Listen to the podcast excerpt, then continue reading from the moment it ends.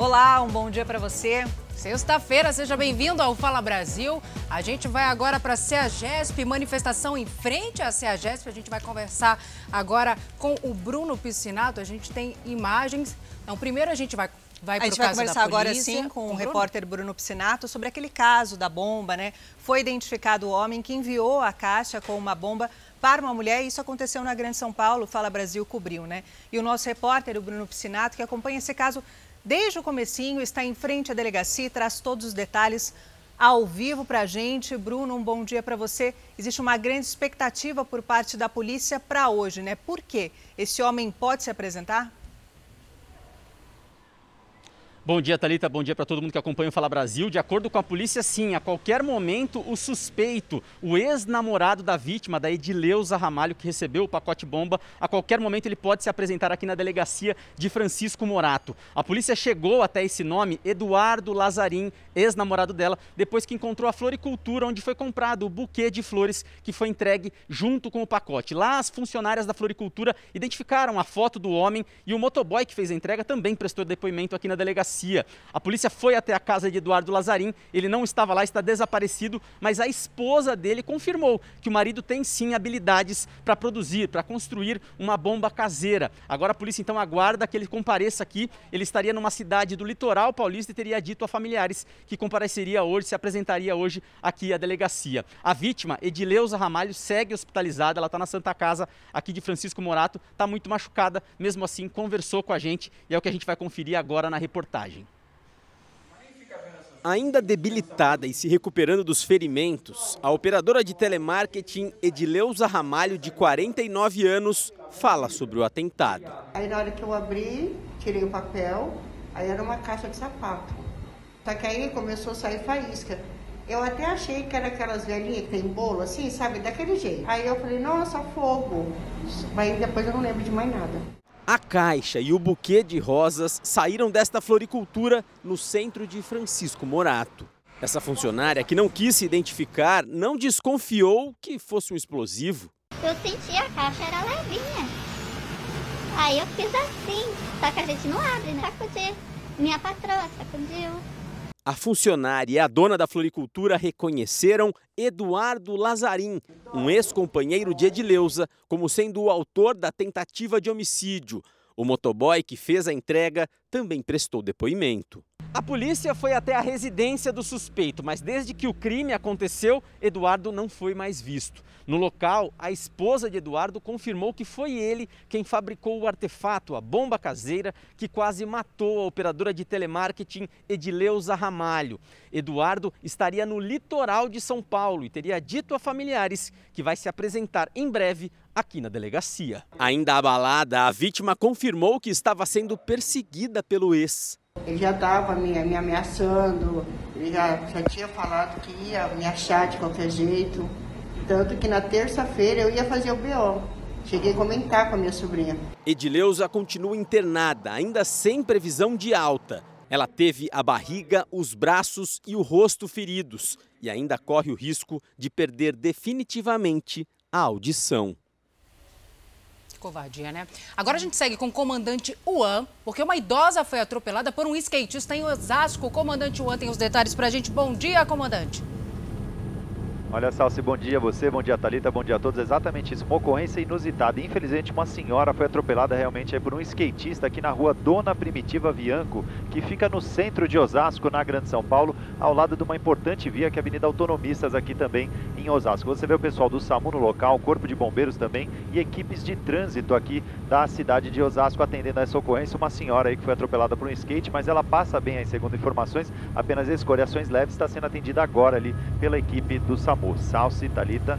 E atenção, um motorista de aplicativo morreu nessa madrugada na zona leste de São Paulo, um crime covarde. A polícia investiga o caso como roubo seguido de morte. Olá, muito bom dia. O motorista de aplicativo realizava uma corrida para um casal na zona leste de São Paulo. Ele contou à equipe da Polícia Militar que atendeu a ocorrência que em um certo momento o casal anunciou o assalto ele reagiu e foi esfaqueado diversas vezes. Disse também que já havia feito uma corrida para a mulher que solicitou desta vez. O motorista de 39 anos chegou a ser socorrido para o hospital, mas não resistiu aos ferimentos e morreu. O crime foi registrado como latrocínio, que é o roubo seguido de morte, e está sendo investigado. A qualquer momento eu volto de São Paulo com outras informações aqui no Fala Brasil.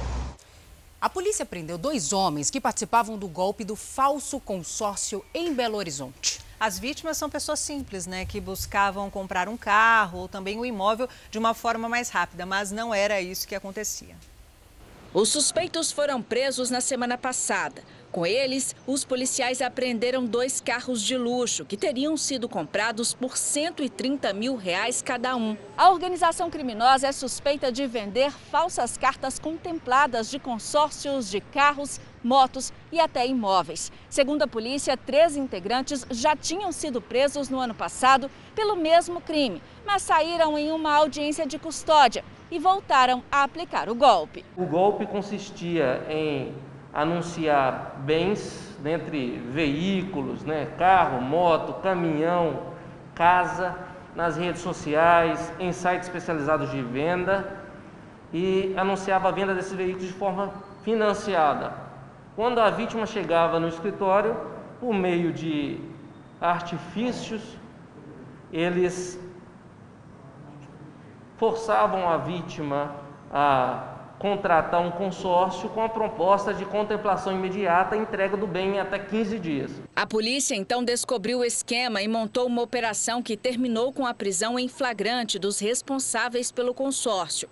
24 pessoas que estavam no suposto escritório foram levadas para a delegacia. Pelo menos 64 vítimas já foram identificadas pela polícia. O delegado estima que o estabelecimento movimentava cerca de 20 mil reais por dia. Com os produtos de limpeza mais caros, o jeito é usar a criatividade e improvisar para manter a casa limpa. Nós vamos te dar dicas de como economizar. É daqui a pouco no Fala Brasil. O corpo do cantor Genival Lacerda foi enterrado em Campina Grande, na Paraíba, cidade onde o músico nasceu. Apesar da pandemia em que vivemos, a cerimônia teve forró pé de serra e o corpo passou pelos principais pontos da cidade até ir ao cemitério, né? Até para o cemitério. Foi conduzido ao cemitério, onde foi recebido por uma multidão. Não houve velório devido aos protocolos de prevenção à Covid-19, mas o enterro contou com a presença de alguns familiares. O caixão permaneceu lacrado durante todo o tempo e funcionários usavam roupas especiais. Genival Lacerda morreu aos 89 anos por complicações do novo coronavírus. E uma tempestade de inverno tem causado transtorno aos europeus. Na Espanha, olha só, os termômetros registraram temperaturas nunca antes vistas, menos 34 graus. Triaquim, a gente vai acompanhar agora na reportagem da correspondente Ana Paula Gomes. Ninguém pode negar que o frio proporciona belas imagens. Mas para quem tem que seguir a rotina diária, as temperaturas baixas são um desafio para manter a disposição. Até para andar na rua é preciso cuidado para não escorregar, conta essa espanhola. Horroroso. Eu já me he metido por la carretera porque tenho medo por la calle. Porque me puedo resbalar e vengo com a compra. O inverno chegou há poucos dias, o suficiente para uma forte queda da temperatura em toda a Europa. Na Espanha, neve até na capital Madrid. Apesar dos transtornos causados pelo frio, o espetáculo foi apreciado pelos espanhóis. Dizem que agua, que ano de nieves, ano de bienes, não? Pois, a ver se é verdade. Com a chegada da tempestade Filomena, a Espanha registrou a temperatura mais baixa da história. Menos 34 graus no Parque Natural Alto dos Pirineus, na Catalunha.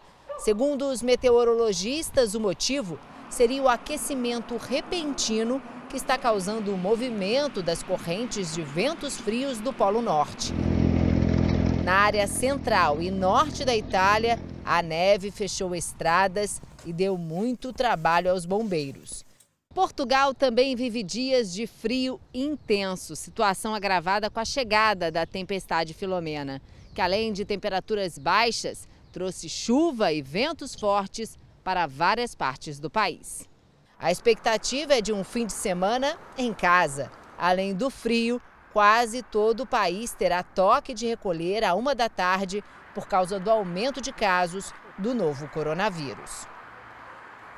De volta ao Brasil, a gente vai acompanhar agora o apelo de um pai desesperado. Já são seis dias Exato. sem qualquer notícia da filha e a suspeita é que a jovem Bianca tenha sido morta pelo ex-namorado, um traficante do Rio de Janeiro. E como esse pai tem sofrido, tem sido um guerreiro, né? E ele recebeu uma equipe de reportagem pela primeira vez e falou sobre o relacionamento que a filha tentava terminar. No celular do pai, muitas fotos e lembranças da filha, mas nenhuma ligação com qualquer notícia do paradeiro de Bianca. Eu não durmo, não como, não tenho notícia. Bianca Lourenço, de 24 anos, desapareceu no último domingo quando foi visitar amigos no Complexo da Penha, na zona norte do Rio. Segundo testemunhas, de lá ela foi levada à força pelo ex-namorado Dalton Vieira Santana, apontado pela Polícia do Rio como um dos chefes do tráfico de drogas na região. Ele matou ela. No próprio domingo que ela sumiu, ele espalhou pro morro todo que ele matou ela. Entre idas e vindas, Bianca e Darlan namoraram por cerca de dois anos. Chegaram a morar juntos na comunidade em que ela desapareceu, mas há dois meses a jovem vivia com o pai aqui na Baixada Fluminense. Segundo a família, era um recomeço, uma tentativa de se livrar do relacionamento abusivo, violento e perigoso. Carlos César já prestou depoimento e a polícia investiga o caso. Não tinha amor naquilo ali. Não tinha amor. Cadê o amor dele? Eu quero justiça, irmão.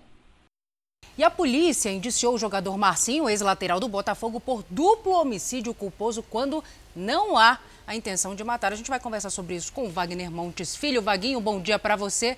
Mas a polícia, claro, ainda apura outras informações sobre esse acidente. Conta pra gente, Vaguinho, quais são as novidades? Bom dia, olha assim, tanto que o carro do jogador já passou por perícia três vezes. A polícia quer saber o que testemunhas já teriam contado em depoimento, queriam confirmar que o jogador estaria em alta velocidade. Mesmo que isso fique comprovado, ainda não há, segundo a polícia, elementos suficientes para indiciar o Marcinho por homicídio doloso, quando há intenção de matar. Na noite do último dia 30, o jogador atropelou um casal de professores perto da Praia do Recreio.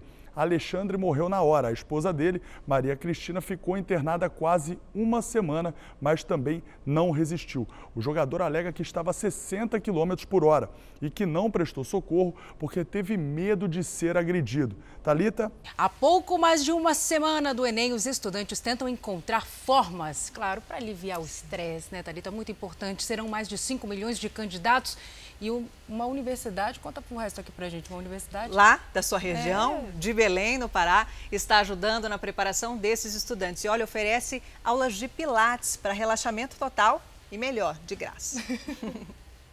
Esta é a segunda vez que a Ivete se prepara para as provas do Enem. A jovem decidiu conciliar os estudos com o Pilates para controlar o estresse. É como eu passo muito tempo agora sentada na frente do computador, uma mesma posição, estava é, sentindo muitas dores aqui no pescoço, nas costas, e está melhorando muito pela consciência corporal, agora já tenho mais postura. A modalidade de exercícios físicos envolve técnicas de respiração e alongamento. As aulas acontecem de forma online e gratuita. Melhorando a flexibilidade, melhorando a ansiedade, melhorando o sono e, consequentemente, o bem-estar geral desses meninos que vão aí é, nessa disputa por essa vaga né, na prova do Enem. O Pilates é uma boa alternativa para o estudante que deseja aliviar a ansiedade antes das provas. A técnica consegue aliviar tensões musculares e promove o bem-estar físico. E para realizar o Enem, nada melhor do que trabalhar o corpo e a mente para encarar a maratona de exercícios. O Pedro pensa em cursar engenharia e irá fazer o exame pela primeira vez. O nervosismo é grande, mas ele tem tentado buscar opções para se controlar. Eu assistir um filme, uma série, ver um jogo, sair, para na hora da prova não sentir muito ansioso, não sentir muita pressão e acabar me dando mal. E olha, você que está estudando para o Enem pode aproveitar as dicas do R7 Ensina. Boas dicas, viu? O endereço está aí ó, na sua tela. Anota. E olha, o aluguel de lanchas é a nova moda em Salvador, na Bahia. Então vamos para lá, que tal? Ao vivo conversar com Jéssica Ismetac. Jéssica, um bom dia para você. Conta para gente, essa alternativa de passeio cresceu quanto por aí?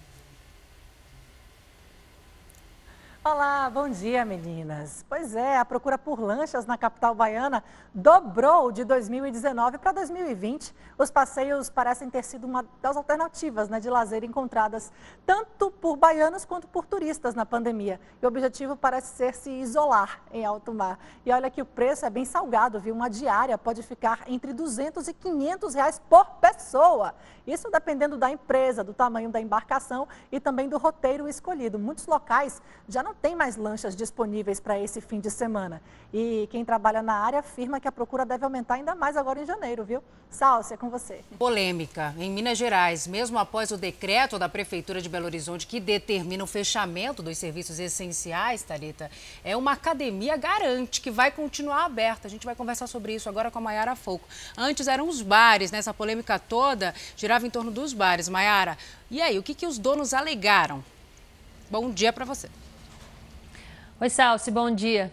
Bom dia para você, Salsi. Bom dia, Talita. Olha só, eles alegaram que o serviço é essencial por se tratar de saúde, mas segundo o decreto, academias são serviços estéticos, portanto, não entram nos serviços essenciais. A empresa informou que vai se manter aberta de acordo com o grupo de academias responsáveis e éticas, que é uma organização que une algumas das principais academias aqui de Belo Horizonte. Nem o grupo e nem a prefeitura se pronunciaram sobre o assunto. Lembrando que o decreto em Belo Horizonte começa a valer já na próxima segunda-feira. Talita.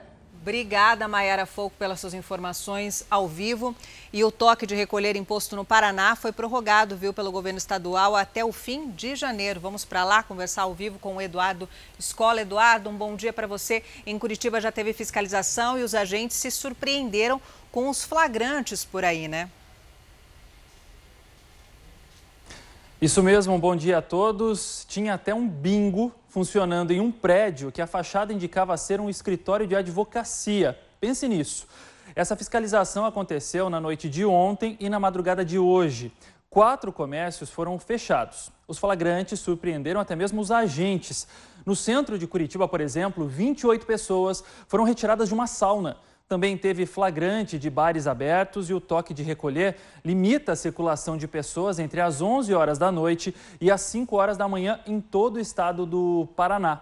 A medida só não se aplica aos trabalhadores né, dos serviços e atividades essenciais, como saúde e também a segurança pública. Salce. Tá certo, Eduardo. Obrigada pelas informações piorou o estado de saúde do prefeito licenciado de Goiânia, o Maguito Vilela. A gente está internado há muito, muito tempo, tempo, vítima de Covid. A gente vem acompanhando o estado de saúde dele. Manuela Queiroz, bom dia para você. Qual o motivo dessa piora agora, Manu? Infelizmente, né, Salso, muito bom dia para você, para a Thalita e para todos. Depois de apresentar um comprometimento de 75% dos pulmões, ele foi transferido para São Paulo no fim de outubro, como você disse, já tem um bom tempo, com períodos de alternância entre melhora e intubação. No último dia 12, dia 11, perdão, após um sangramento nos pulmões, ele foi operado. O estado estava até estável, mas agora vem essa notícia mais preocupante. Eleito prefeito de Goiânia, Maguito foi empossado por assinatura eletrônica direto da UTI, mas afastado do cargo no mesmo dia para continuar esse tratamento. Agora vem essa nova fase mais delicada e, claro, a gente torce por uma melhora no quadro de saúde dele. Talita. Tá certo, a gente continua acompanhando o Manu Queiroz ao vivo de Goiânia. Muito obrigada pelas informações. E agora a gente tem flagrante. Vamos para o alto com o Juan Hamilton, quem tem as informações ao vivo para a gente. Juan, o que, que é isso? Teve um acidente em São Bernardo, que fica aqui no ABC Paulista? Olha, Thalita e Salsa, exatamente isso. O acidente aconteceu agora há pouco. Infelizmente, uma pessoa ficou ferida nesse acidente envolvendo dois carros na Avenida Doutor Rude Ramos, que é uma importante via aqui de São Bernardo, na Grande São Paulo. Este veículo, o motorista perdeu o controle e atingiu outro na traseira, que logo na sequência acabou atingindo o muro de uma empresa que fica aqui na Avenida Rude Ramos. Infelizmente, como eu disse, uma pessoa acabou se ferindo nesta ocorrência, mas já foi socorrida pelos homens do Corpo de Bombeiros. Salsa e Thalita. Tá certo, obrigada, Hamilton, pelas informações. Mais um acidente aí, mais um flagrante do nosso helicóptero. Qualquer novidade, você volta com a gente. A Polícia Civil do Distrito Federal apreendeu uma flauta, flauta de ouro. A suspeita de que o instrumento musical tenha sido furtado. O instrumento foi apreendido no momento em que um homem tentava penhorá-lo em Sobradinho, no Distrito Federal. O suspeito queria o valor de 150 mil reais pelo objeto. A flauta que é parecida com essa aí que a gente acompanha nas imagens tem um som diferenciado, gente, das comuns e é usada por músicos profissionais. Para quem não sabe, a flauta de ouro, pra... quanto maior o quilate, melhor o som da flauta, melhor a qualidade desse som. A polícia acredita que o suspeito tenha furtado esse instrumento na cidade de Mauá, na Grande São Paulo, e a investigação agora tenta encontrar quem é o dono dessa flauta de ouro.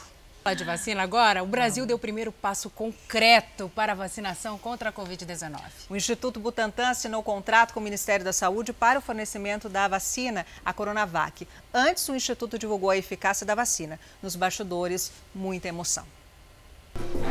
A gente tem, temos uma vacina. Graças a Deus. Muito bom. Um pouco antes veio a primeira boa notícia quando o representante do laboratório relatou a eficácia da vacina. Para casos de internação hospitalar, 100% eficaz.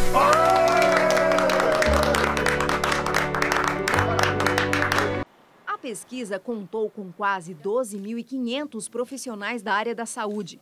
Metade recebeu doses da vacina, a outra, placebo, uma mistura que simulava ser a vacina, uma prática comum no desenvolvimento de medicamentos. Os resultados mostram que, de cada 100 pessoas vacinadas, 78 não vão ser infectadas. 22 podem ser infectadas, mas com formas leves da doença. Isso representa uma eficácia de 78% para os casos leves. Outro dado importante: de cada 100 pessoas vacinadas, nenhuma vai precisar ser internada. Ou seja, 100% de eficácia para os casos graves. Horas depois da divulgação da eficácia, o Instituto Butantan assinou um contrato com o Ministério da Saúde para o fornecimento de até 100 milhões de doses da Coronavac. Inicialmente serão compradas 46 milhões de doses. O Ministério da Saúde está sem orçamento para fazer toda a compra de uma vez só. Além da Coronavac, o ministro da Saúde, Eduardo Pazuello, anunciou a negociação de 252 milhões da vacina de Oxford, que garante eficácia com apenas uma dose. Outros 2 milhões de doses serão importadas da Índia nos próximos dias. Numa live com o presidente Bolsonaro, Pazuello falou sobre o plano de vacinação. Ele está previsto para nós vacinarmos 50% da população alvo até julho, até junho, metade do ano, e os outros 50% até dezembro, no final do ano, com uma, uma margem de mais quatro meses, que seria uma margem para buscar ainda algum, algum grupo que não tenha sido totalmente vacinado. Notícias que chegam no momento em que o Brasil supera a triste marca de 200 mil mortes por Covid, em que a emoção e vozes embargadas nunca se fizeram tão presentes. Com esses resultados, né, nós temos certeza de que nós temos uma boa vacina, uma vacina que vai ajudar a sobreviver nesse primeiro momento a essa terrível pandemia e quem sabe no segundo momento né, ajudar a nos livrarmos dessa situação difícil né, em definitivo. E vamos a Brasília, porque depois da negociação com a Coronavac, a americana Pfizer soltou uma nota de protesto. Guilherme Portanova, um bom dia para você. O que, que diz essa nota? Muito bom dia, Thalita. Muito bom dia, Salsi. Bom dia a todos que estão com, aqui com a gente no Fala Brasil. O comunicado da Pfizer informa que a empresa encaminhou três propostas ao governo brasileiro para uma possível aquisição de 70 milhões de doses de sua vacina. A primeira proposta, segundo a empresa, foi encaminhada em agosto do ano passado, com a possibilidade de entrega em dezembro. Portanto, numa nota falando da possibilidade do Brasil ter disponibilidade da vacina. E o ministro Ricardo Lewandowski, do Supremo Tribunal Federal, é, deu prazo de cinco dias para que o ministro da Saúde, Eduardo Pazuello, apresente dados sobre estoques de agulhas e seringas para a vacinação contra a Covid-19. Lewandowski atende a um questionamento do partido Rede Sustentabilidade, que levanta a hipótese de não haver estoque suficiente. Talita. Tá certo, muito obrigada pelas suas informações, Guilherme Portanova, ao vivo de Brasília. Olha, a vacina contra a Covid-19 Covid-19, desenvolvida pelas farmacêuticas Pfizer e BioNTech, mostrou eficácia na prevenção às mutações do coronavírus que foram descobertas no Reino Unido e também na África do Sul. O estudo clínico analisou 16 variantes. Para isso, foi necessário coletar sangue de pessoas que já receberam a vacina. Mas os pesquisadores alertam que as conclusões são limitadas e ainda não foram revisadas pelos parceiros da farmacêutica. Os cientistas planejam realizar mais testes já nas próximas semanas para ter conclusões mais detalhadas. A volta às aulas nesse ano ainda é um desafio né, para todo mundo, pais, professores, Sim. alunos, né? E pouco a pouco as prefeituras e governos estaduais começam a divulgar um plano para a retomada do ensino. Vamos conversar sobre isso com Alexandre Gamon. Alexandre, bom dia para você. E aí no Rio Grande do Sul a gente já tem uma data definida? Bom dia, Salsi. Bom dia, Talita. Uma ótima sexta-feira. As aulas nas escolas estaduais serão retomadas a partir do dia 8 de março aqui no sul do país. As atividades serão presenciais, com a ocupação de até 50% das salas. A retomada também prevê o ensino com turmas intercalando aulas presenciais e online, em dias diferentes ou até mesmo em semanas alternadas. As escolas têm até o dia 31 de janeiro para terminar o ano letivo de 2020, que passou por mudanças devido à pandemia de coronavírus. O Estado também divulgou que está pronto para garantir a vacinação dos gaúchos e tem um plano de logística definido. O governador afirmou que já conta com estoque de 4 milhões e meio de seringas e já abriu até mesmo processo de compra para mais 10 milhões, o que é extremamente importante para se combater essa pandemia de coronavírus. Talita. Exatamente, fundamental. Obrigada, Alexandre Gamon, pelas suas informações ao vivo. E olha, a atenção, a Defensoria Pública do Amazonas entrou com uma ação judicial para que o governo requisite leitos. É com você, Cleiton Pascarelli. Olá, bom dia. São 150 leitos clínicos e 26 leitos de UTI do hospital de campanha, usado no pico da pandemia e desativado desde julho do ano passado. Mais de 1.200 pacientes estão internados com Covid-19 no estado. A taxa de ocupação está acima de 94%. Os moradores reclamam da falta de estrutura nos hospitais. A enfermeira falou para minha cunhada que meu, meu sogro estava precisando do balão de oxigênio para ajudar na respiração. Aí minha cunhada olhou para ela e falou simplesmente: o meu pai vai ter que morrer precisando disso. Ela disse: infelizmente vai acontecer isso. O governo do Amazonas suspendeu as cirurgias eletivas, aquelas agendadas, né? Que não forem urgentes pelo período que durar a situação de emergência nas unidades de saúde. A qualquer momento eu volto com informações aqui do Amazonas no Fala Brasil. Situação crítica extremamente preocupante Exatamente. no Amazonas. Olha essa história: mais de 60 funcionários de um hospital municipal de São Paulo foram demitidos por uma mensagem enviada para um grupo no aplicativo de celular. Essa história é um absurdo também. Claro que eles estão inconformados, né? Além de ser muito constrangedor, esse tipo de demissão é ilegal, segundo especialistas. Essa funcionária que não quer se identificar trabalhava no Hospital Municipal de Campo Limpo, em São Paulo, havia mais de 10 anos, até ser dispensada por uma mensagem de celular. Uma humilhação muito grande, um descaso enorme, porque assim, é, lidamos com pessoas, né? Dentro de um hospital e eu não sou diferente de ninguém. A mensagem chegou por meio de um grupo criado num aplicativo. A responsável por passar o recado chegou a pedir desculpas pelo horário e pela notícia e disse que a partir do dia seguinte, nenhum funcionário do contrato de emergência precisaria assumir o plantão. Para os funcionários, a forma como a demissão aconteceu gerou constrangimento. Tanto é que as pessoas do grupo não conseguiam nem se pronunciar, nem fazer questionamento, apenas uma pessoa questionou. Eu me senti muito constrangida. É, eu me senti assim um nada, porque é, você se dedica ao que você faz. É, acredito que eu fazia um excelente atendimento. Segundo os funcionários, mais de 60 profissionais foram demitidos por meio de uma mensagem de celular. Tem médicos, enfermeiros, auxiliares, técnicos e recepcionistas. Alguns chegaram a procurar o Departamento de Recursos Humanos, mas não receberam qualquer orientação ou mais detalhes sobre as demissões. Procurei, liguei no departamento pessoal e me informaram que eles não tinham nenhuma resposta a me dar referente à, à demissão. E não tem nada, não tem papel, não tem nada. Essa advogada, que representa auxiliares e técnicos de enfermagem, diz que todos esses profissionais eram contratados de forma emergencial. Mas os contratos, segundo ela, estavam vencidos havia anos. E a demissão não foi feita como deveria. Deveria ter sido demitido pela chefia de uma, de uma forma digna e ter sido avisado com antecedência. Não do jeito que eles fizeram, mandaram uma mensagem no grupo do WhatsApp para eles não, não comparecer mais no trabalho. Esse advogado trabalhista diz que uma mensagem repassada para um grupo não tem valor de rescisão contratual.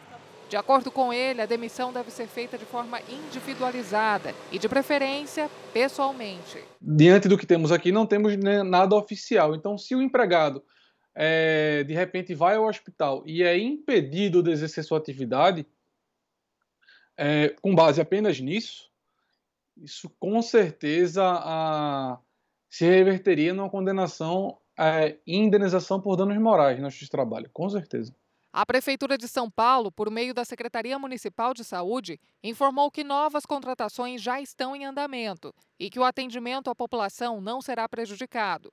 Explicou ainda que os funcionários estavam ligados à autarquia hospitalar municipal, que foi extinta em agosto de 2020, e que todos receberão os vencimentos e indenizações de acordo com o estabelecido nos contratos, o que não é suficiente para quem considera ter sido dispensado da pior forma todas as empresas que eu vejo, né, de grande porte ou pequeno porte, ela tem uma, um posicionamento de chamar o funcionário em particular, sem exposição num grupo, e, e desligar o funcionário pelos motivos o qual ele não precisa mais estar prestando serviço para aquele local, e não da forma que foi feita.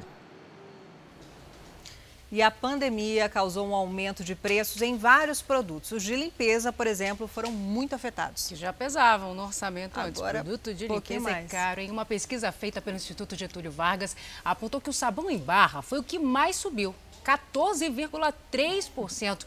Em seguida vem o detergente e o amaciante de roupas. Isso pesa, né, gente? Com essa falta, essa alta, todo jeito é improvisar, usar a criatividade. Mas calma que a gente vai te ajudar, viu? Vamos dar dicas para economizar. Quem cuida da limpeza da casa sentiu a diferença. Teve que gastar mais para mantê-la higienizada e livre do coronavírus. Para mim, aumentou mais de 40%. A pandemia impulsionou o aumento nas vendas e provocou uma alta substancial nos preços dos produtos de limpeza. A questão cambial também pesou. São produtos químicos que foram bastante afetados pela desvalorização do real frente ao dólar, que no ano passado foi em média de 25%. Para não pesar tanto no bolso, o jeito é usar a criatividade e não ter medo de improvisar. A Maria Eugênia é consultora doméstica. Ela vai dar algumas dicas e receitas de soluções de limpeza para economizar. Além disso, ela vai demonstrar como produtos podem ser potencializados para render mais e evitar o desperdício. A primeira dica é: dê uma turbinada no detergente com um pouco de vinagre e uma colher de bicarbonato de sódio. Misture bem. Assim dá para comprar um detergente mais barato e potencializar seus efeitos. Aumenta o poder de limpeza, ele vai limpar mais com uma quantidade menor, que é isso que a gente quer. Use vinagre branco de álcool como amaciante de roupas. Meia xícara de chá para uma carga de roupa na máquina e pronto. Ela garante que você não vai ficar com um cheiro de salada. A roupa fica sem cheiro nenhum, não precisa se preocupar que você não vai ficar com cheiro de salada. E vai ficar macia também. Na hora de limpar vidros e janelas, prepare uma solução caseira. Coloque uma parte de vinagre branco em quatro partes de água e ponha no borrifador. Fica muito mais em conta e funciona tão bem quanto os produtos tradicionais. Nada mais barato e eficiente. Outro truque para driblar os preços altos é usar um pano úmido com querosene para limpar madeira. Sai muito mais barato que o lustramóveis. O querosene ele deixa uma espécie de uma gordurinha saudável no móvel que é suficiente para lubrificar a madeira encerada e não gruda poeira. Essas receitas para gastar menos vão continuar valendo por um bom tempo. A previsão é que os preços não aumentem tanto este ano quanto em 2020, mas não vão baixar. O ideal é pesquisar bem os preços e aproveitar as promoções. Eu pesquiso. Eu vou toda semana, quando eu acho a promoção, eu vou lá e pego. A gente vai te mostrar agora um exemplo de cidadania e amor à natureza. Duas vezes por semana, o Ezequiel se dedica a recolher o lixo das lagoas da cidade onde ele mora, no interior de São Paulo. Pelo menos duas vezes por semana, o compromisso é certo. Ele coloca os barcos na água e se prepara. Colete, chapéu, bota, e fisga. Em poucos minutos já está tudo prontinho. Ele não perde uma puxada. Quem de longe vê o Ezequiel aqui na lagoa, logo imagina que ele está atrás de uma tilápia, de uma boa traíra para garantir o almoço. De certa forma, é sim uma pescaria, mas não é dos peixes que ele está atrás. Lixo é o lixo jogado em qualquer lugar que acaba em rios e lagoas que ele vem buscar. Atualmente, essa coleta é feita no Parque Ecológico de Indaiatuba, onde Ezequiel mora há seis anos. Em poucos minutos, os caiaques já estão lotados de sacos plásticos, garrafas e embalagens. Eu ensaco e deixo aqui no, onde eu deixo o carro, que estaciono o carro, eu deixo ali no, no poste. Aí o pessoal da, da concessionária que faz a limpeza vem e coleta. Ele já perdeu a conta de quanto lixo recolheu. Todas as vezes que a gente vem, é a mesma quantia. O, o, o incrível, parece que aumenta.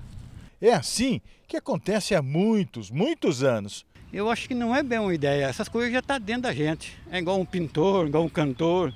A gente só vai deixando levar com as coisas. Ezequiel sonha com o dia que possa vir aqui e apenas navegar. Ué, se, se eu não precisar fazer isso, o, o, o mundo é de outra maneira, hein? Agora a gente muda de assunto. As paisagens de Marrocos são um encanto a mais em Gênesis, que é a nova superprodução da Record. A novela que conta a história da criação do mundo estreia no próximo dia 19. Está imperdível, né, Thalita? Imperdível. Parece um filme, né? Cada cena que a gente vê aqui nas chamadas. E olha, na reportagem especial de hoje, os atores vão mostrar um pouco da região onde eles estão gravando e cenário de vários filmes famosos. Eu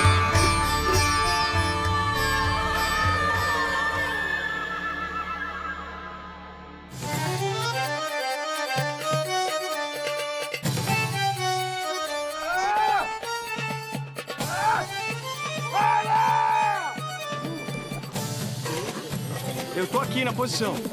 Action! Apostos para encarar uma cena de ação.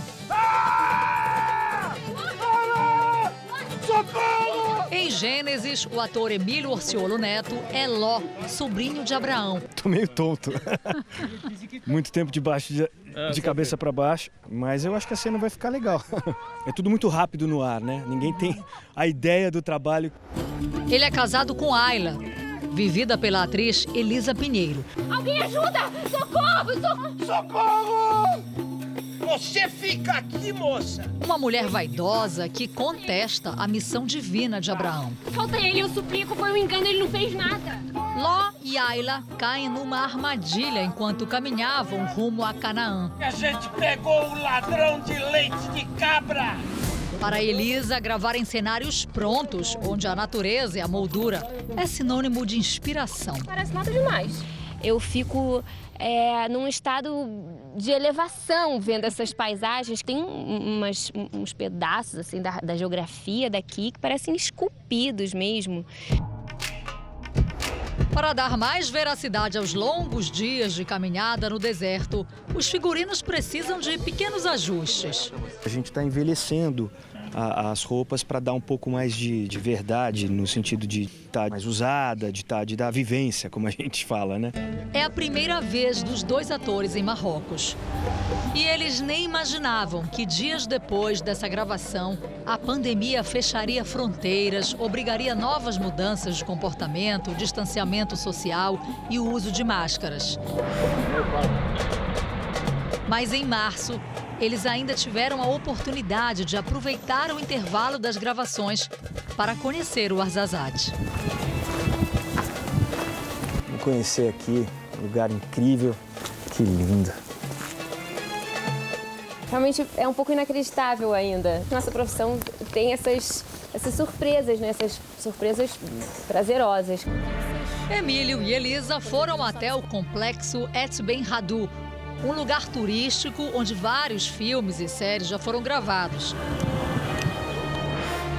Como o clássico Gladiador.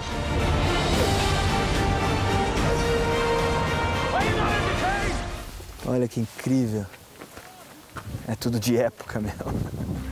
Eles ficam deslumbrados e decidem explorar o local. Olha onde a gente vai. Olha ali. Lá no topo, gente. Tem que subir, vamos lá. Quando o rio está seco, a travessia até o castelo é feita a pé. No passado, esse complexo era abrigo dos berberes, o povo do deserto. E para chegar ao topo, é preciso subir escadas e passar por corredores estreitos. As paisagens surgem e impressionam. Caramba, que lindo! Enquanto conhecem o lugar, os atores falam do orgulho de realizar uma novela brasileira em um país com uma cultura tão diferente da nossa. Sempre um lugar mais lindo que o outro. E o que eu acho muito legal também dessa experiência é que uma boa parte da equipe é daqui. Então, a gente está convivendo intimamente com pessoas locais e a gente vai se virando e vai se comunicando. Para Emílio, é um privilégio. A sensação que a gente tem é, é, é, é de estar fazendo audiovisual e podendo efetivamente fazer uma novela que mais parece um filme, um longa-metragem. Quando eu falo de privilégio, porque você vê, ó, isso aqui tem como diz, século é, é, século XI, né? É, ele falou século. Século XI. Olha, ó, que você pode pegar, né? No século é muito XI tempo. Aqui. Mil né? anos, né? No século XXI. É muito tempo.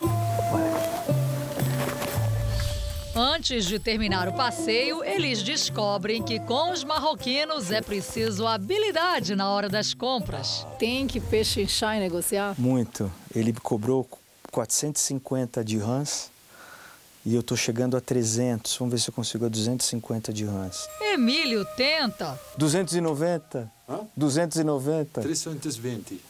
300. ok. Venceu.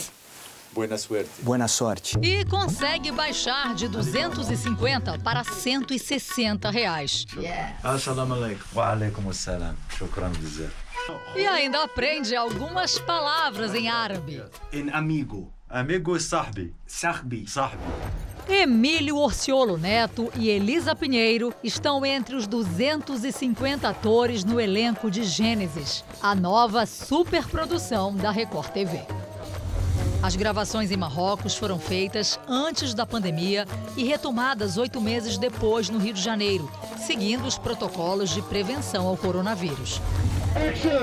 Dedicação e comprometimento para levar até você a história da criação do mundo como nunca foi mostrada na TV. Incrível. Então anote aí, dia 19 de janeiro tem a estreia de Gênesis e você já pode conhecer os atores que vão interpretar alguns dos personagens dessa nova superprodução da Record TV.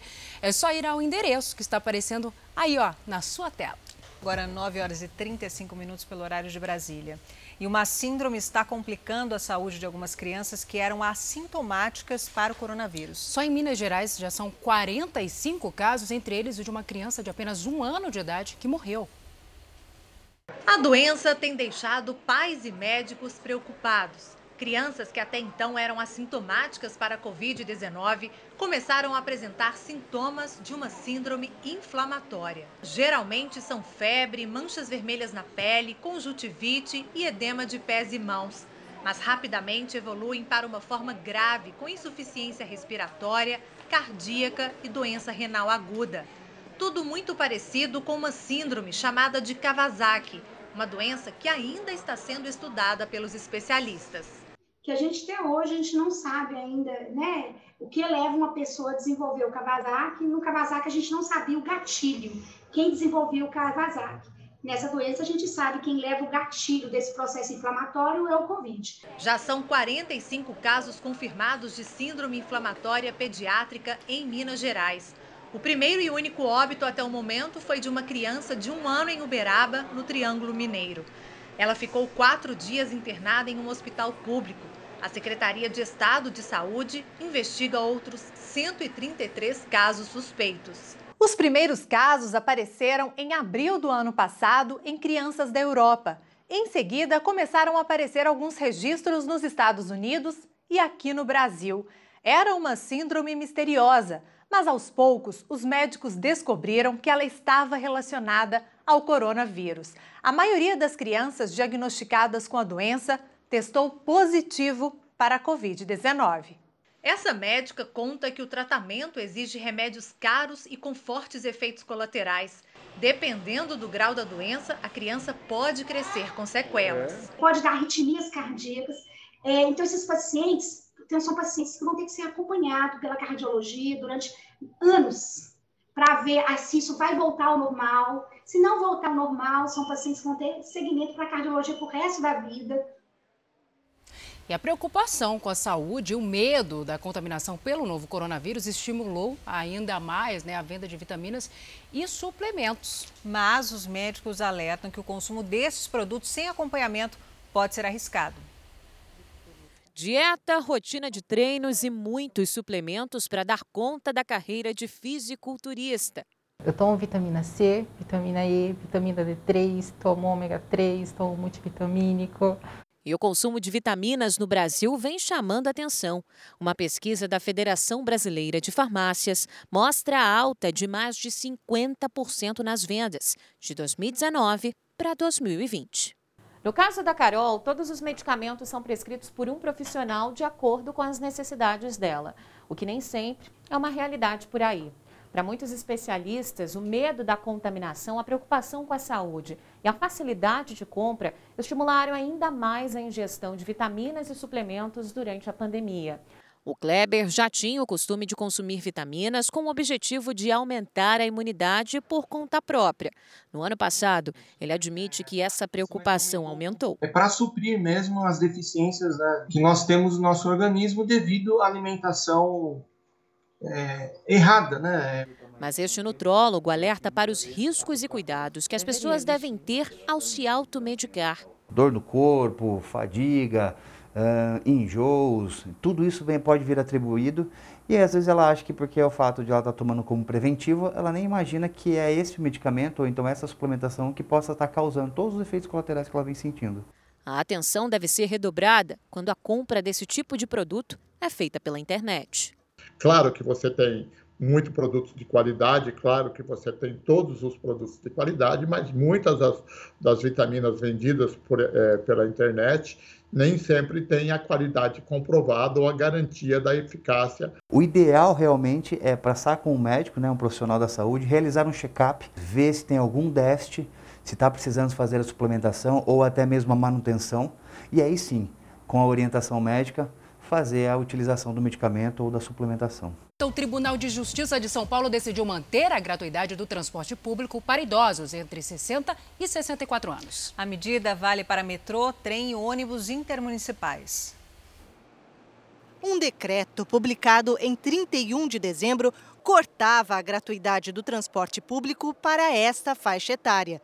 Os idosos perderiam o direito a partir de 1 de fevereiro. A Justiça de São Paulo atendeu a um pedido do Sindicato Nacional dos Aposentados, Pensionistas e Idosos, da Força Sindical e da Confederação Nacional dos Trabalhadores das Indústrias Metalúrgicas. A decisão foi baseada em uma lei estadual que autoriza a concessão da gratuidade para essas pessoas e por isso o governo não poderia cortar esse benefício. Muita gente comemorou a decisão da justiça. Achei ótimo, porque não é certo, né? Você trabalhou, pagou a vida toda ônibus, ainda continua pagando ainda? Eu sou a favor do, do, de, de, ter a condução. O salário já é pouco. Ainda vai pagar, vai pagar a condução? A decisão não vale para ônibus municipais da capital paulista, apenas para trens do metrô e da CPTM e os ônibus intermunicipais. Por se tratar de uma liminar, o governo de São Paulo disse que vai recorrer. Uma mulher teve dois prejuízos. Depois de ter a moto furtada, ela ainda caiu em um golpe. Que situação é que, para recuperar o veículo, a vítima fez um anúncio na internet, Thalita. Uma pessoa se passou pelo criminoso e negociou a devolução dessa moto por 500 reais. Foi a partir do furto dessa motocicleta que o pesadelo de uma família começou. Após o crime, as vítimas receberam a ligação de um homem cobrando uma quantia em dinheiro pela devolução do veículo. O valor de 500 reais foi depositado, mas até agora a motocicleta não apareceu. Ele ia deixar essa moto em algum lugar e desligou o telefone. E ele ficou o tempo todo, foram mais de uma hora no telefone comigo, não me deixando desligar o telefone para que eu não entrasse em contato com qualquer outra pessoa. Um boletim de ocorrência foi registrado pela vítima aqui na delegacia. Segundo a mulher que denunciou o caso, já existem relatos de outras pessoas que caíram nesse mesmo tipo de golpe. Na esperança de recuperar o veículo e impedir que a quadrilha envolvida nesse esquema faça outras vítimas, fica o alerta. Eles realmente te dizem características da tua moto, do teu veículo, que só você sabe que existe e, e fazem você acreditar completamente na história deles. Funcionários do Instituto Médico Legal de Sergipe são suspeitos de receber diárias de pagamentos a mais do que trabalharam. O levantamento foi feito com base nos pagamentos dos servidores nos meses de junho, julho e agosto. São 31 ocorrências em três meses de corpos que nunca deram entrada no IML. Mas diárias foram pagas a servidores. De acordo com este relatório obtido com exclusividade pelo Núcleo de Jornalismo Investigativo da Record TV, é possível ver as diárias do IML de Sergipe. Reparem nas faixas azuis. A mesma viatura, número 8507, está em cidades diferentes ao mesmo tempo. O transporte utilizado é uma caminhonete modificada para o modelo Rabecão, acomodando dando apenas dois profissionais. Mas, várias vezes, os relatórios mostram que até sete servidores estavam nos carros. Em outros casos, apenas uma pessoa recebeu diárias, sendo que é obrigatória a presença de duplas para recolher os corpos, já que apenas um servidor não consegue fazer o transporte. Nós estamos falando de IML, transporte de cadáveres nós estamos falando em contextos bastante delicados, extremos, complexos, ou seja, não há limites para os desvios. Cada servidor tem direito a receber por uma diária desde que realize viagem para o interior do estado com o objetivo único de recolher corpos. Existem duas formas de pagamento. Se o servidor retorna à base até às 23 horas e 59 minutos, ele recebe 20 reais.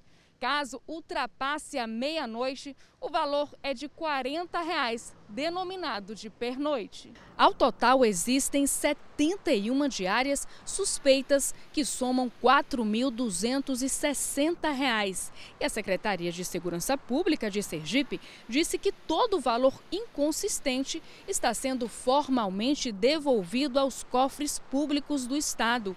Nós pedimos os recibos dos valores devolvidos, mas até o momento não tivemos resposta. Essa constatação ela é bastante grave, bastante séria.